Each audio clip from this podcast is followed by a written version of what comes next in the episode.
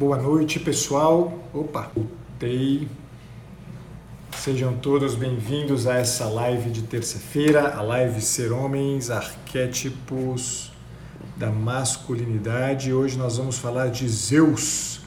Vou anotar aqui para vocês, deixar registrado, fixo como comentário. Olá, voltamos.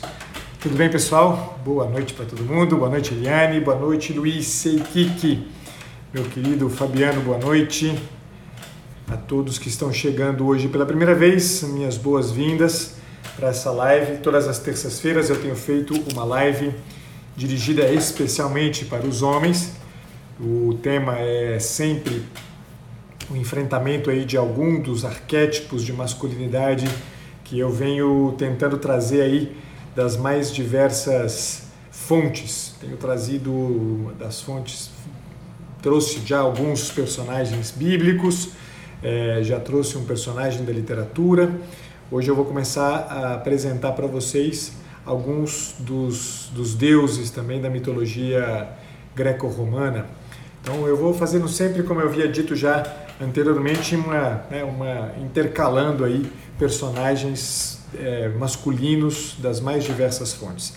É, a ideia fundamental dessas lives é, dirigidas a homens, sobretudo, então convidem os maridos de vocês, os irmãos, os pais de vocês, amigos que vocês saibam que é, podem tirar um bom proveito disso, que não quer dizer que vocês, mulheres que estão aí, não sejam muito bem-vindas também. É, mas a, a, função fundamental dessa, dessa, desse conjunto de lives que eu venho fazendo são lives curtinhas, de 20, 30 minutos no máximo, é oferecer para vocês alguns modelos é, arquetípicos de figuras masculinas com características que são bastante úteis para que a gente entenda um pouco melhor é, alguns funcionamentos e possibilidades de funcionamento para a vivência da, da própria masculinidade. Então, né, são todos muito bem-vindos. E Lurdinha, que alegria ver você por aqui. Boa noite, boa noite, mãe. Eu vi que apareceu aí também. Enfim, a proposta, portanto, é esta. Hoje eu vou falar para vocês de Zeus. Vou fazer como eu faço quase sempre, tá? Eu quase sempre não, faço sempre. Eu conto basicamente aqui uma história rápida do personagem. Em seguida apresento algumas características deste personagem no que diz respeito efetivamente a esses elementos arquetípicos dessa figura que me interessa que sejam valorizados. Evidentemente, né? são é, características que é, não estão, né, não dão conta de todo o conjunto é, do personagem, de comprar para uma perfeita compreensão do personagem, mas oferecem para a gente algumas diretrizes fundamentais. Então hoje eu vou fazer o mesmo mesma trajetória com vocês aqui que estão presentes. Os Zeus, é, a palavra, vamos começar com uma, uma, uma, uma definição, na verdade, de origem etimológica. A palavra Zeus, ela é uma palavra. Voltamos, desculpa, tá difícil. É, ter que contar com a net não é fácil, pessoal. E eu moro na roça, não consigo contar com outra coisa além da net, efetivamente, por isso peço desculpas. Vai acontecer de vez em quando essas quedas de sinal aí, paciência. Bom, eu estava dizendo que é, vamos começar por uma definição, na verdade, da palavra Zeus, uma, uma definição etimológica. A palavra Zeus, ela muito provavelmente vem de uma palavra do proto-indo-europeu é, que se diz Dil e que significa brilhar. Tá? O personagem da mitologia greco, da, da, da mitologia grega, na verdade, Zeus, é na verdade filho de Cronos e Rhea. É, esse, esses dois personagens são né, os deuses basicamente que são os deuses primordiais. Né? Tem outros deuses primordiais, evidentemente, além do, de Cronos e Reia, e são os responsáveis por né, toda é, a criação do, do panteão é, mítico da, da, da, mitologia grega. Cronos e Reia tiveram alguns filhos, e Cronos, sabendo que é, um de seus filhos seria responsável por destroná-lo, Decidiu, portanto, que cada um dos filhos que Ré tivesse seria devorado por ele. E assim ele o fez, filho após filho, que Ré vinha tendo, Cronos é, os devorava. Até que, no nascimento de Zeus, o último filho de Réia, ela resolve enganar Cronos, é, entregando nas mãos de Cronos uma pedra enrolada em panos, dizendo ser esta pedra o seu filho Zeus. E Cronos devorou, né, como era esperado. Enquanto isto, então, Reia levou Zeus para uma caverna em Creta e deixou aos cuidados de uma cabra, que é, levou a termo toda, todo o restante aí da, da, da, da responsabilidade, digamos assim, pelo, pelo crescimento de Zeus. Já adulto, Zeus se aliou a alguns outros deuses é, para tentar destronar é, Cronos, e aí ele conseguiu um, acordo com Metis, que ela, que ela desse a, a Cronos um emético, ou seja, um, um remédio que serviria para ele vomitar, é, deu para Zeus, para desculpa para Cronos esse emético e Cronos então vomitou os seus filhos mais uma pedra. É, com os filhos de Zeus e os seus irmãos, portanto, com os, os filhos de Cronos, né, os irmãos de Zeus, é, portanto, é, fora da pança de Cronos, o Zeus resolveu fazer então se juntar a outros é, deuses para lutar contra Cronos e os titãs. Foi uma guerra que durou 10 anos e ao final dessa guerra, Zeus, aliado a Poseidon e Hades, seus irmãos, é, destronam finalmente Cronos. Cronos é enviado para o submundo e fica sob os cuidados de Hades. E então os três irmãos decidem é, fazer uma partilha de todo o universo entre eles e tiram a sorte sobre essa nessa partilha e a Zeus coube o reinar sobre os céus a Poseidon coube reinar sobre a água, o mar, e a Hades coube reinar sobre o submundo. Ele era o responsável pelo submundo. Então essa é um pouco a, a, a ideia. A gente tem aqui nessa história, não, eu vou só, só dizer mais alguns elementos importantes da história. É, depois que essa partilha é feita, é, o Zeus vai, vai habitar o Monte Olimpo, o lugar onde fica o seu, o seu trono, é no Monte Olimpo no alto da montanha, nos céus, dominando os céus. Ele, ao longo da, da sua vida, teve várias amantes, vários romances, né, para dizer mais a verdade, com divindades e com mortais. E ao todo foram 23 romances que são descritos aí nas, na, na, nas obras mitológicas. Desses 23 romances, ele teve aí uma quantidade gigante de filhos e a gente percebe ao longo das histórias envolvendo Zeus e seus filhos uma relação com os filhos marcada por um lado por uma grande generosidade e por outro lado também marcada por uma, por uma grande é, dizer, por um espírito muito destrutivo. Um espírito destrutivo que né, em alguma, de alguma maneira a gente pode dizer que ele herdou do seu próprio pai, né, do, do Cronos, que também né, em, é, é, viveu uma relação com os filhos muito parecida com essa. Mas no mais das vezes, Zeus era marcado, é, foi marcado por uma relação muito generosa com os próprios filhos. É, ele é considerado o senhor dos raios e do, do trovão, o, ele é aquele que, segundo a mitologia, é o responsável por prover a chuva e, portanto, por fazer crescer as coisas, né, por propiciar o crescimento da, da, da, das culturas de, né, do, do, cultivo. Era um grande estrategista, é, soube e, e, e, há infinitos relatos, né, diversos relatos míticos de alianças é, que ele fez sempre em vista de algum interesse pessoal.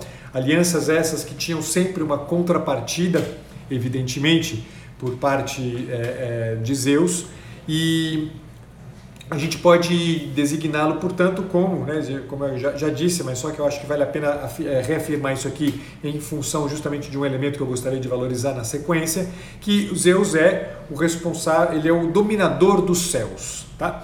Essas, essas informações que eu trouxe para vocês, apesar de, de parecer um pouco é, dispersas, vocês logo vão entender como elas né, ajudam a entender um pouquinho melhor o arquétipo de Zeus e aquilo que me interessa valorizar com vocês.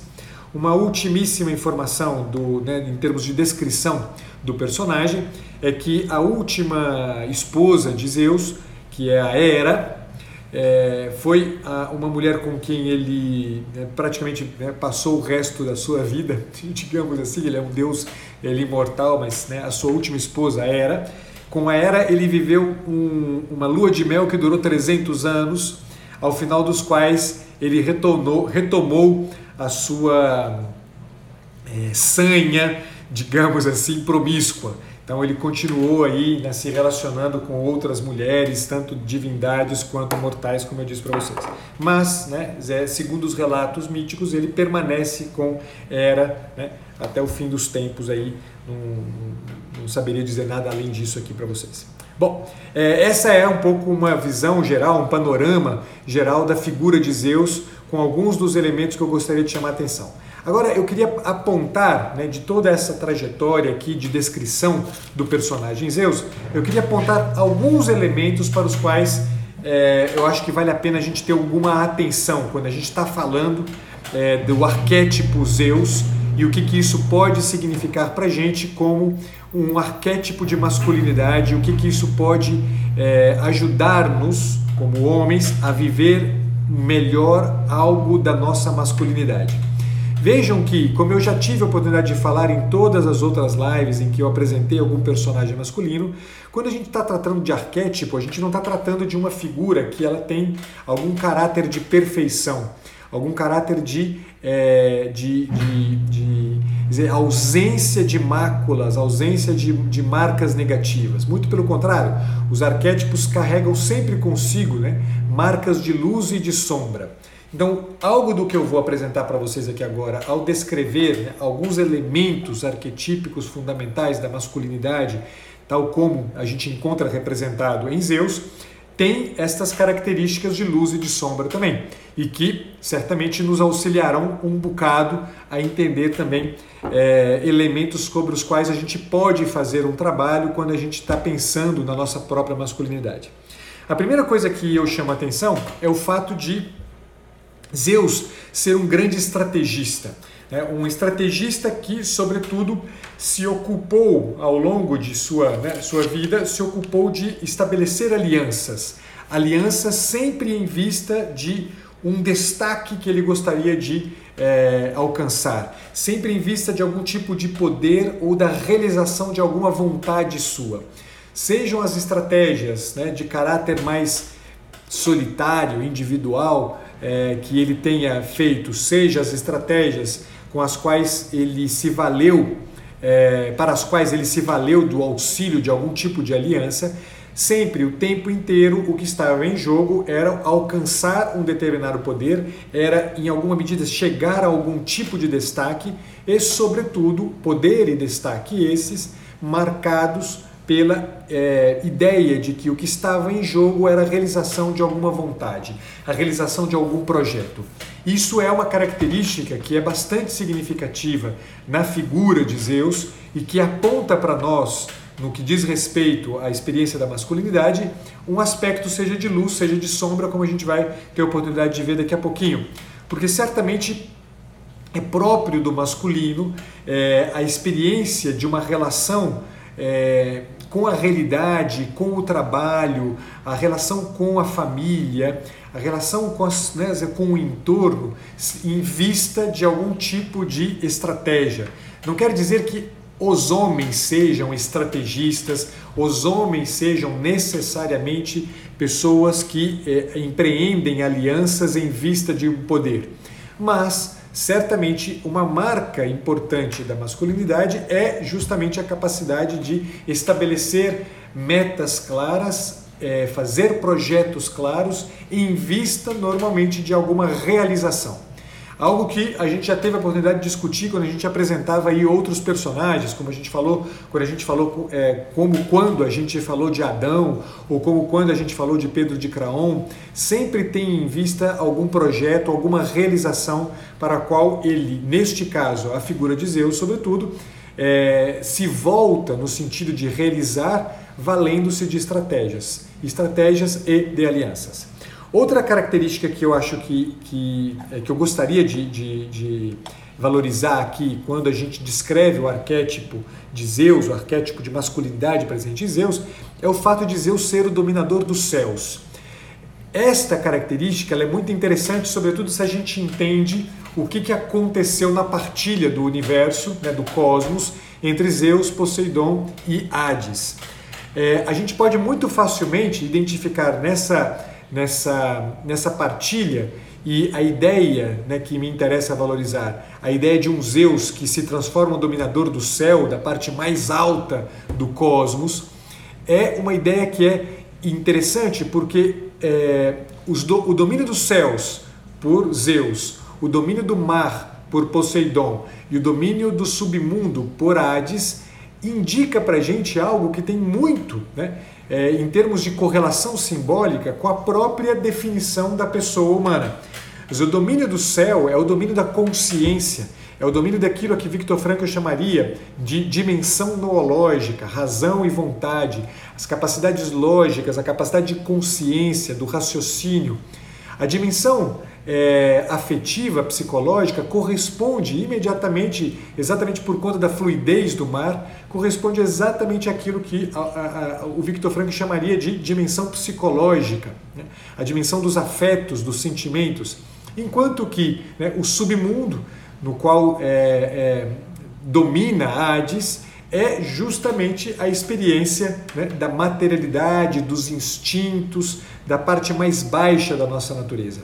Então, falar de Zeus como o arquétipo, um, um certo arquétipo de masculinidade caracterizado pelo domínio dos céus, é falar justamente de um tipo de homem que se envolve com a realidade numa perspectiva normalmente, vamos, usar uma, uma expressão aqui que, que eu acho que vai dar bem é, uma clareza do que nós, nos interessa, um tipo de relação muito cerebral, um tipo de relação com a realidade que é é, caracterizada por essa ideia de uma, uma, um, um, padrão um pouco mais lógico, marcado pela, é, pela busca de determinações, de compreensões das coisas dentro de um raciocínio bem é, fechado.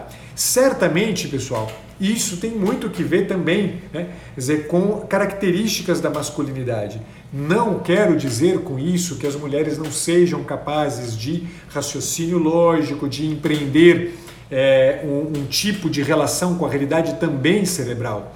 O que eu quero dizer é que em Zeus a gente encontra uma característica fundamental da masculinidade que é justamente esse, esse, essa capacidade de operação no real marcado sobretudo pela lógica, marcado sobretudo por um raciocínio muitas vezes né, caracterizado por algo a que a gente poderia dar o nome de frio, né, dizer, de, de calculista, vamos dizer dessa forma. Tudo isso, né, lembro vocês que nós estamos sempre lembrando, é, sempre, vale sempre a pena lembrar que quando a gente está lidando com um arquétipo, a gente não está lidando com um modelo de perfeição. A gente está lidando com um modelo que carrega consigo né, um desvio possível, carrega consigo uma sombra possível. E o enfrentamento da sombra também nos interessa, bem como a assunção deste aspecto de luz também nos interessa. Ao homem, certamente, interessa um certo domínio da capacidade de raciocínio que seja adequada, ou seja, um certo domínio da capacidade de, de, de, raciocínio que se sobreponha a uma relação com o real, a uma relação com o trabalho, a uma relação com projetos, a uma relação com estratégias que não seja determinada, por exemplo, pela impulsividade afetiva. E seja isto aqui, né, me interessa. Então, se a gente quer aprender a ser homem, certamente, do ponto de vista positivo deste domínio dos céus, interessa-nos justamente que a gente não seja determinado pelos impulsos afetivos que tantas vezes né, nos acometem, tantas vezes nos arrastam. É, uma segunda, uma terceira e última, eu não vou muito além disso porque eu já estou passando bastante no horário aqui. Uma terceira e última característica que eu gostaria de valorizar com vocês é o fato de que os dois grandes símbolos é, que são normalmente representados juntos com Zeus, junto com Zeus são os, o raio, ele tem né, nas mãos um raio, e normalmente também a águia é uma figura que simboliza muito bem né, a imagem de Zeus. Ambos, né, ambos os símbolos, né, raio e águia, é, apontam para uma outra característica interessante. Zeus é, de fato, né, o homem que assiste a tudo do alto. Portanto, né, pensem né, numa rápida passagem aqui metafórica, a gente consegue é, rapidamente entender isso. Tal, a águia é quem faz isso, né? ela, se, ela, ela contempla o mundo do alto. E, sobretudo, o que, que acontece? Ao contemplar o mundo do alto, a águia ela tem uma dupla capacidade muito interessante. Ela olha para a realidade de maneira geral, consegue focalizar na realidade de maneira geral um aspecto, do, um detalhe que é o seu objetivo, que é o seu alvo, e ela com o alvo identificado no meio daquela realidade, daquela massa da realidade, ela se dirige como um relâmpago, né, como um raio em direção ao objetivo. A águia, ela, essa é, esse é o comportamento típico da águia, este é o comportamento típico do arquétipo Zeus, que é exatamente né, a ideia de que eu contemplo o todo e não os particulares de que é feito o todo, quando muito, no todo, identifico um aspecto objetivo, pontual para o qual eu gostaria de me voltar. A águia, quando ela como um raio desce do céu em vista né, dizer, do seu alvo, em vista da sua, da, da, daquele animal que ela quer capturar, ela se erra o alvo, ela faz o, né, é como se ela, ela faz uma, uma, uma, uma é, avaliação, né, contabiliza as suas perdas e segue em frente. Né? A águia não fica ali depois né, se lamentando porque não deu certo. Zeus é a mesma coisa. Né? Ele mira no alvo, deu certo, ótimo, não deu, não deu certo, ele contabiliza as perdas e segue em frente para uma próxima meta, segue em frente para uma próxima estratégia. Então essas duas, né, esses dois símbolos da águia e do raio são muito interessantes porque indicam um certo, né, é, um certo lançar-se rápido na, na, na, no cumprimento, né, uma decisão rápida acerca das coisas e, sobretudo, uma decisão que é, concentra-se num detalhe da realidade, mas não concebe todos os particulares de que é feito o real. Né? Dizer, olha o real normalmente como uma totalidade, uma massa né? é, com, é, é, compacta do real. É, a gente poderia dizer que é como se ele visse a floresta, mas não visse as árvores. Né? É, quando muito, no meio das árvores, eu vejo aquele passarinho lá né, que me interessa capturar. Essa, né, essa, essa, essa, essa última característica né, arquetípica de Zeus que eu queria chamar a atenção, ela indica para a gente algo também né, que caracteriza, seja por um lado positivo, seja por um lado negativo, algo da masculinidade para o qual vale a pena chamar a atenção. Dizer, essa ideia justamente né, da decisão rápida, da decisão concentrada no objetivo é muito interessante e, portanto, é algo sobre o que a gente precisa fazer um trabalho em termos de valorização. Porém, né, do, do, ponto de vista negativo, né, sombrio, escuro desse, é, dessa característica arquetípica, há um elemento que precisa também ser objeto de atenção e de cuidado, que é justamente o fato de que a incapacidade de olhar para os elementos particulares de que é composta né, aquela massa da totalidade, normalmente tem como implicação justamente uma, uma frieza tal na relação com os dados particulares que pode muitas vezes parecer algo como uma espécie de é, é, distanciamento, algo como uma espécie de é, um distanciamento que leva ao sofrimento efetivamente. É como se eu me, me, me, me descolasse dos dados particulares eu estou tão interessado naquela estratégia ampla que eu me descolo dos dados particulares e não me importo muito com o sofrimento que eu posso vir a causar naquela pessoa X ou naquela pessoa Y é, com a qual né, eu acabo me envolvendo no meio das minhas estratégias. Então, essas três características, eu peguei apenas três, a gente poderia ainda falar de um montão de outras, né? a promiscuidade do, do, do Zeus, que tem elementos positivos e negativos, a própria característica paterna de Zeus, tem, tem aspectos negativos e positivos. A gente poderia falar enormemente aí de outras, é, é, é, longamente, desculpa, sobre outras características. Mas eu queria chamar atenção sobre essas três, sobretudo porque elas trazem à tona algumas dificuldades importantes. Então, a primeira grande dificuldade que é, me interessa valorizar é justamente o fato de que, dizer, como ele é o, o como ele está no domínio dos céus, ou seja, como ele é dizer, é, é uma consciência, ele, ele vive no domínio da consciência. É muito arriscado que o homem que repete o arquétipo Zeus justamente é, é, seja uma cabeça descolada de um todo. Né? Uma cabeça descolada do todo que, portanto, se distancia dos próprios sentimentos, que, portanto, se distancia é, do próprio cuidado com o corpo e, por isso mesmo, né, se corrompe e, por isso mesmo, né, não amadurece. Não adianta, né, homens, não adianta um trabalho exclusivamente cerebral. Não adianta um trabalho exclusivamente sobre a consciência. Não adianta um trabalho exclusivamente sobre as virtudes se isso tudo não está incluído dentro de um corpo integral, unitário, no qual afetos são ordenados, no qual os instintos são ordenados. Dizer, senão, né, o risco é que a gente desintegra, né, e falo desintegra aqui de forma metafórica também, a gente desintegra a nossa humanidade.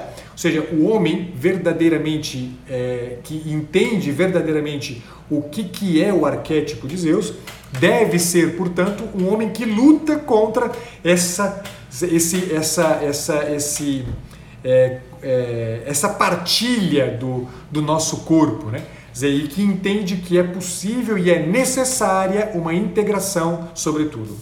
Segunda coisa que eu queria chamar a atenção em termos de dificuldade é exatamente essa, essa é, essa incapacidade de olhar para os particulares, essa incapacidade de olhar para aquelas pessoas com as quais eu acabo me envolvendo e das quais eu acabo sendo responsável em meio às minhas estratégias, estratégias todas elas em vista da realização da minha própria vontade.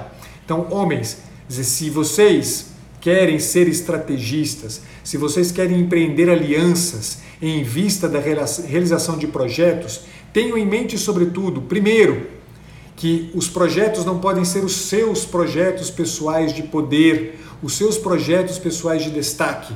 É preciso que os seus projetos sejam, sobretudo, e só o serão, né, sobretudo, projetos que visem ao bem comum, na medida em que você é capaz de ampliar o seu olhar para uma, para uma atenção àqueles elementos particulares da realidade que podem estar sob a influência das, das tuas estratégias. Dizer, certamente, né, é, Zeus nos ensina as estratégias como arquétipo, mas nos ensina também né, um risco tremendo que a gente pode correr e para o qual a gente precisa ter uma grande atenção. E terceira e última é, questão né, que eu gostaria de chamar é, que eu gostaria de valorizar aqui com vocês é justamente. É, não, era isso. era isso. Não, eu, eu, eu, pensei que tinha mais uma coisa aqui. Bom, o que é que, para terminar, né, me interessa dizer para vocês? Dizer, nós temos, portanto, a figura de Zeus com algumas características de masculinidade que são importantes a gente ter uma atenção. É, vemos também, né, vimos também como algumas dessas características podem ter implicações negativas.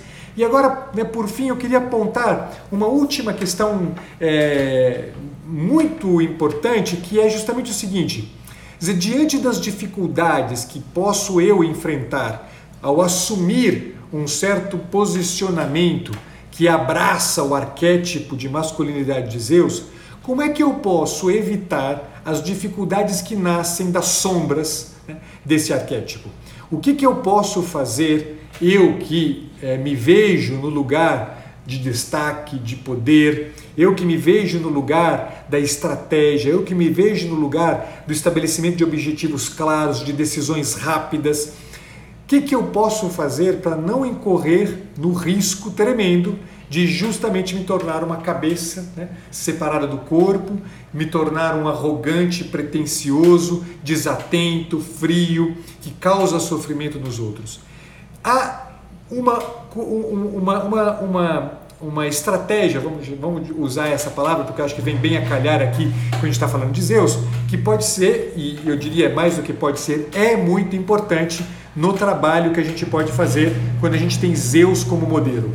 É o fato de que a gente precisa ter uma grande atenção sobre nós mesmos no que diz respeito a esta arrogância, sobretudo fazendo um trabalho que é, pessoalmente cada um de nós pode fazer, que é o trabalho de é, nos descobrir vulneráveis, de nos descobrir é, com alguma limitação, com alguma incapacidade, com alguma coisa que, colocada é, evidente na figura de um homem como Zeus, certamente vai soar estranho, vai soar meio tolo, vai soar meio, meio bobo, meio, meio estranho.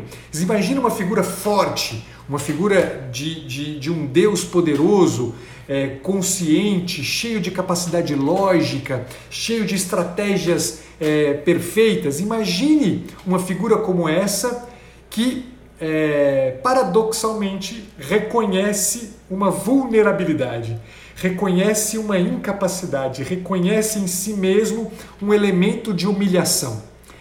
Isto, por incrível que pareça, é um elemento que é, é dominado por nós, certamente será é, um, um, uma ferramenta, um recurso que nos permitirá crescer mais adequadamente, mais de forma mais madura no que diz respeito à nossa experiência de masculinidade. Por quê?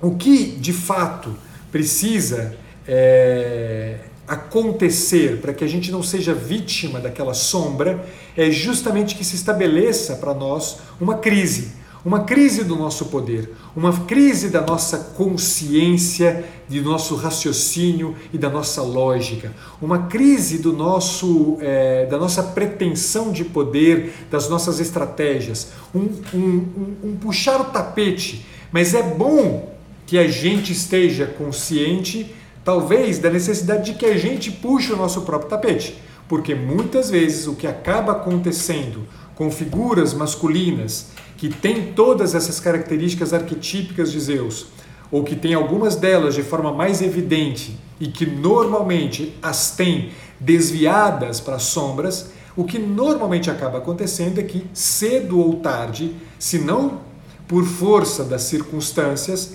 é, da própria vida, em algum momento vai esbarrar com alguém que vai lhe puxar o tapete e que vai lhe humilhar. Seja né, a, a, uma humilhação causada por uma estratégia de outrem, ou uma estratégia que eu fiz que não deu certo e que na contabilização dos, das perdas eu descubro que eu perdi muito e muito, do, muito mais do que eu esperava perder, seja em circunstâncias ainda mais dolorosas, como são aquelas da perda né, de pessoas com as quais eu, eu fiz uma aliança é, quando eu perco uma pessoa e eu perco essa pessoa ou pela morte, ou pela doença, ou porque ela ferida pela minha frieza, ferida pela minha incapacidade de olhar para o particular e para o seu sofrimento, eu, é, ela me abandona, ela me deixa.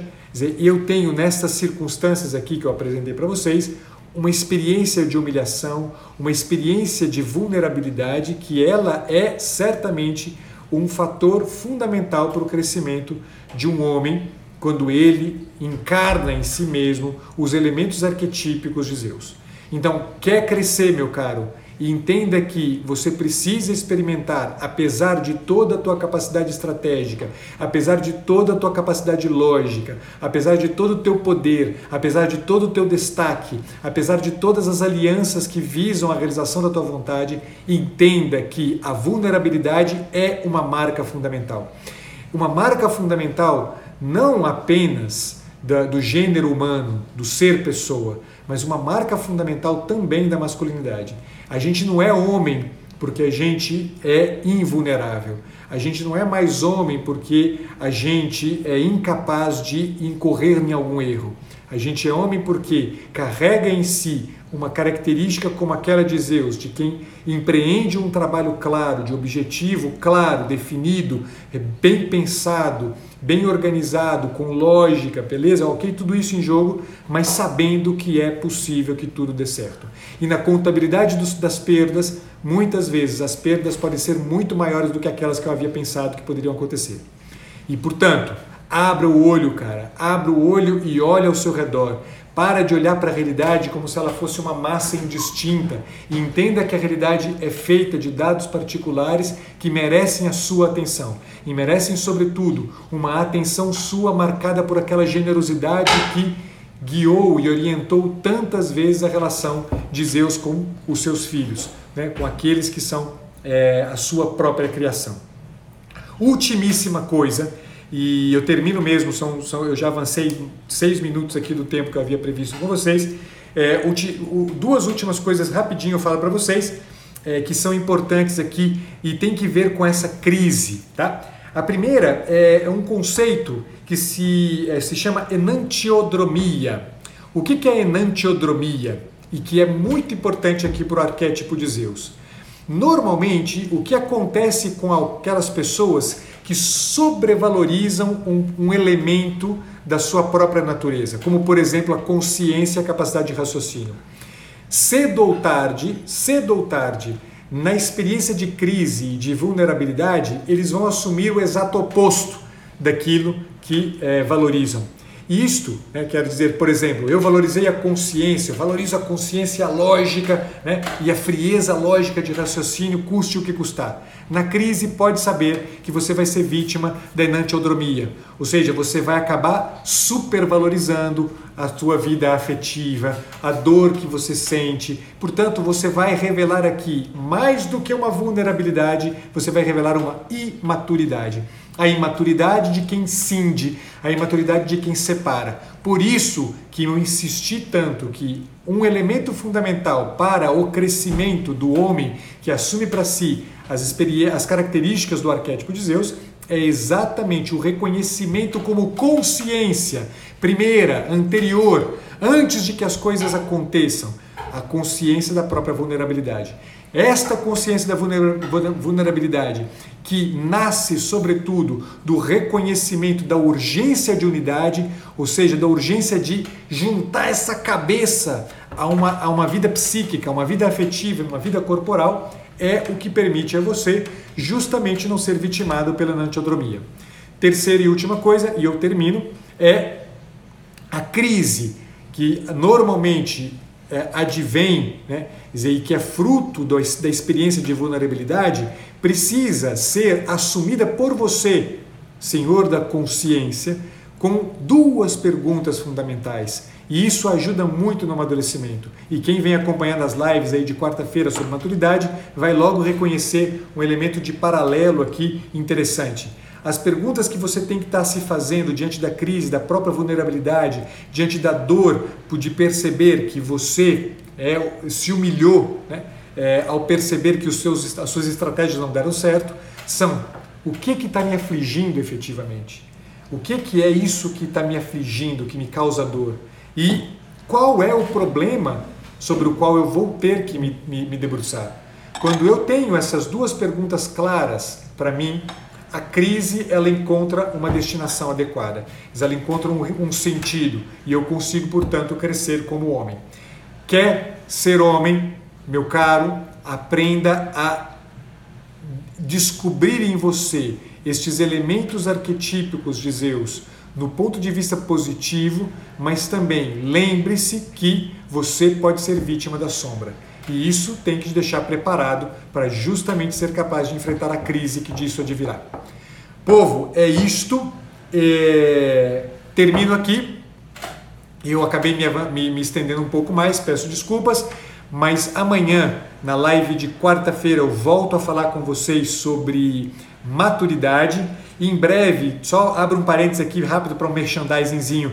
Em breve, na livraria do, do, do Dr. Pacheco, vão estar disponíveis algumas obras que vão ser bastante úteis aqui nessas lives sobre masculinidade. Eu, no momento oportuno, vou é, trazer para vocês aqui, mas tem lá, para quem tiver interesse, bastantes obras sobre é, personagens, por exemplo, como da, da, mitologia.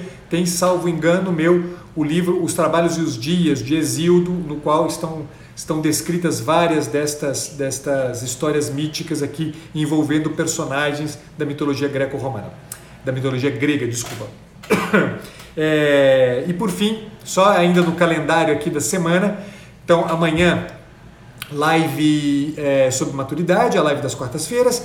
Na quinta-feira vou fazer uma live com o querido Melk da formação do imaginário. Estou vendo a Ziza aí, boa noite Ziza. Vou me adiantar, portanto, ao, a, a nossa conversa que a gente teve hoje, hoje mais cedo.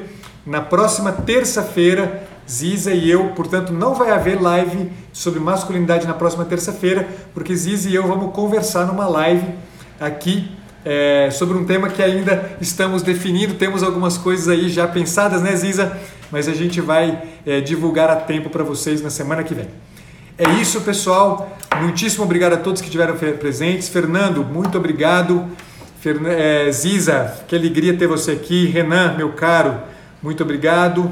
Povo, fiquem com Deus, boa noite. Shaira, eu vi você por aqui também, agora que eu vi. Muito boa noite para vocês. Danilo, bom, não vou cumprimentar todo mundo, que se eu ficar aqui cumprimentando todo mundo, eu vou me estender demais. Fiquem com Deus, até amanhã, a gente volta a se ver. Tchau!